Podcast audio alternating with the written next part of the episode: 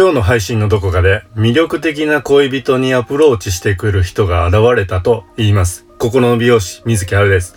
今日のテーマはですね、SNS で自己表現ができるようになった女性アーティストさんのお話をさせていただきたいと思います。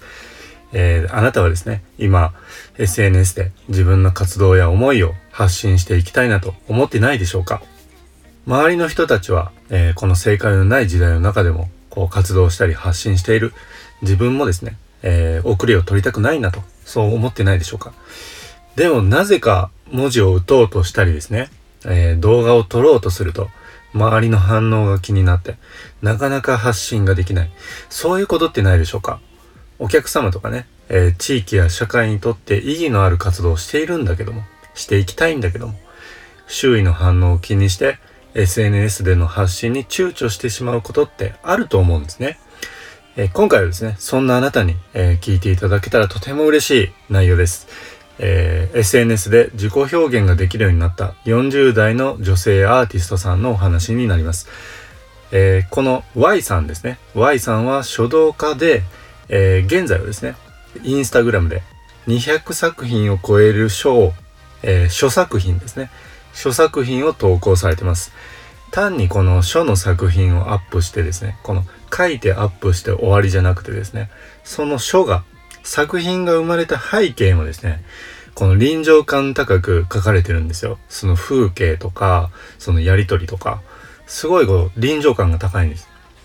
でもこの2020年1月までは、こういった SNS での発信活動をされてなかったんですね。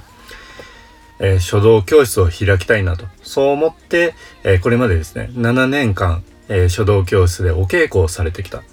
その中でですね、周りの書道家さんも、え自分のこの活動を発信しているなとか、そろそろ自分も、え書道家アーティストとして発信していきたいなと思われてたんです。えそんな Y さんからですね、次のように、え2020年1月に相談いただきました。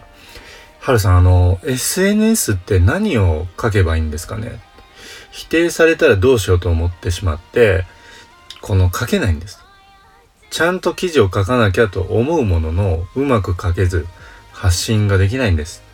そういうふうな相談をいただいたんですね。で、発信活動ができないっていうのはですね、アーティスト活動をしていく上でかなり困っちゃいますよね。うん、この下積みというか7年間これまでずっとね、その、書のレベルをアップしてきたと。で、これが次のステージ。でもここで詰まってしまう。そういう状態だったんですね。やばい状態だったわけです。で、えっ、ー、と、かなり困っていたわけなんですが、なぜ Y さんはですね、否定されたらどうしようって思ってしまうのかっていうことなんですね。うん。このもうですね、えー、勘が良いあなたはですね、お気づきだと思います。これまでですね、人生でちゃんとできなかった時に、ダメでしょって言われてたその習慣があったからですよね。ありがとうございます。まさにそうで、Y さんは幼少期の頃からですね、ちゃんとできなかった時に、親からダメでしょ。なんでちゃんとできないの？そう言われる習慣があったからなんですね。で、その習慣から、えっ、ー、と、この自分を表現するっていうよりはですね、自分を抑え込む。そういう習慣が癖になって、40代になった今でもですね、その影響を受けられてたんです。で、その状態からインスタにですね、200作品超えるほど自己表現ができるようになった。これは激変と言えると思うんですね。この書の作品とかですね、やっぱアーティストにとって作品っていうのはですね、えー、すごい魂を込めて世に出すわけです。自分なんですよね、もう。その自分が否定されたら、ものすごく怖い。傷ついてしまう。でもそんな中ですね、激変されたんですね。これ何をさせていただいたのかっていうと、えっ、ー、と、物の見方、物事の捉え方ですね。それを変えた。あとは話し方や行動を変えた。この3つですね。えー、物事の捉え方、話し方、行動。この3つを変えたということなんですね。それでどういうふうに変えたかっていうことなんですけど、今回はですね、えっと、時間の都合上、え、この物の見方、物事の捉え方についてですね、お話しさせてください。えー、Y さんはですね、なぜ書を書くんですか？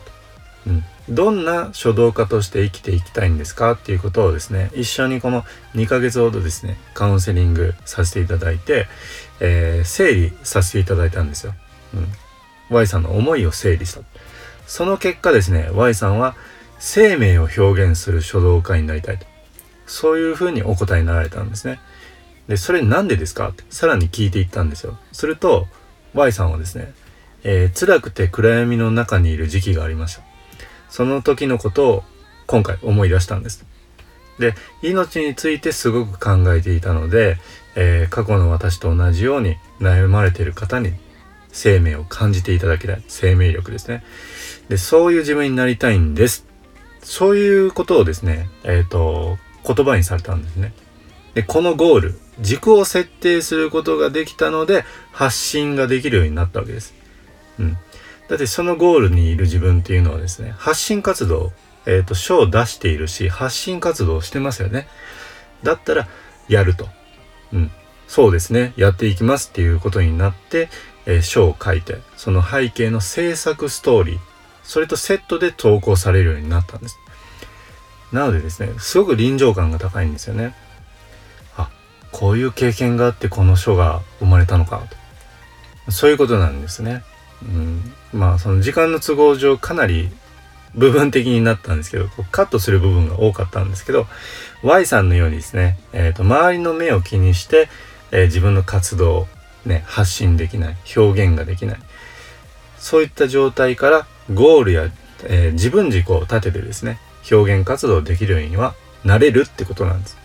で、あなたもですね、Y さんのように自分を変えていきたいなと思われているかもしれません。えー、僕はですね、そんなあなたのサポートをさせていただけたら嬉しいです。えー、運営している心の美容室マインドビューティーサロンでは初回無料カウンセリングをさせていただいています。えー、これはオンラインズームでさせていただくので、えー、全国場所を問わず、えご利用いただけます。今後のですね、ゴールイメージとか必要な期間、あとお見積もりですね。それを行わせていただきますので、え気軽にですね、概要欄のリンク先から、えご連絡いただけたらと思います。そして次回の配信は、え、魅力的な恋人にアプローチしてくる人が現れた時の対処法。このテーマでですね、お話をさせていただきたいと思います。これはものすごくですね、もやもやすると思うんです。こういった周囲の人たちのことって、コントロールができないじゃないですか。ね、アプローチするのやめてよとか、そんなん言っても、いやいや、だって好きなんだから行くのしょうがないじゃんとかね。そういうふうに、えっ、ー、と、周りの人たちの行動をコントロールすることはできないと。その上でどうしていけばいいのかっていうお話になります。えー、これはですね、おとついのインスタグラムのライブででも、えー、ご相談いただいた内容なんですけど、これすごく、えー、気にされている方多いんじゃないかなと思ってですね、一緒にシェアさせていただけたら嬉しいです。え明日もよろしくお願いします。水木あるの人間関係の泥沼にはまり続けないためのインスタライブは毎日22時から行っています。物事の捉え方話し方行動の3つを切り替えて仕事人間関係を良くし心豊かに快適に過ごしたいとそういうふうに興味を持っていただいたあなたはですね概要欄のリンク先から遊びに来ていただけると嬉しいです、えー、朝にですね、えー、今日はどんないいことがあるのかあるんだろうとそういうふうにポジティブに、えー、考えることでですね、えあなたに素敵なことがですね、えどんどんどんどん起こってくると思いますので、えー、僕もそういうふうに考えて、えー、一日過ごしていきます。それでは今回の配信はこの辺でありがとうございました。水木春でした。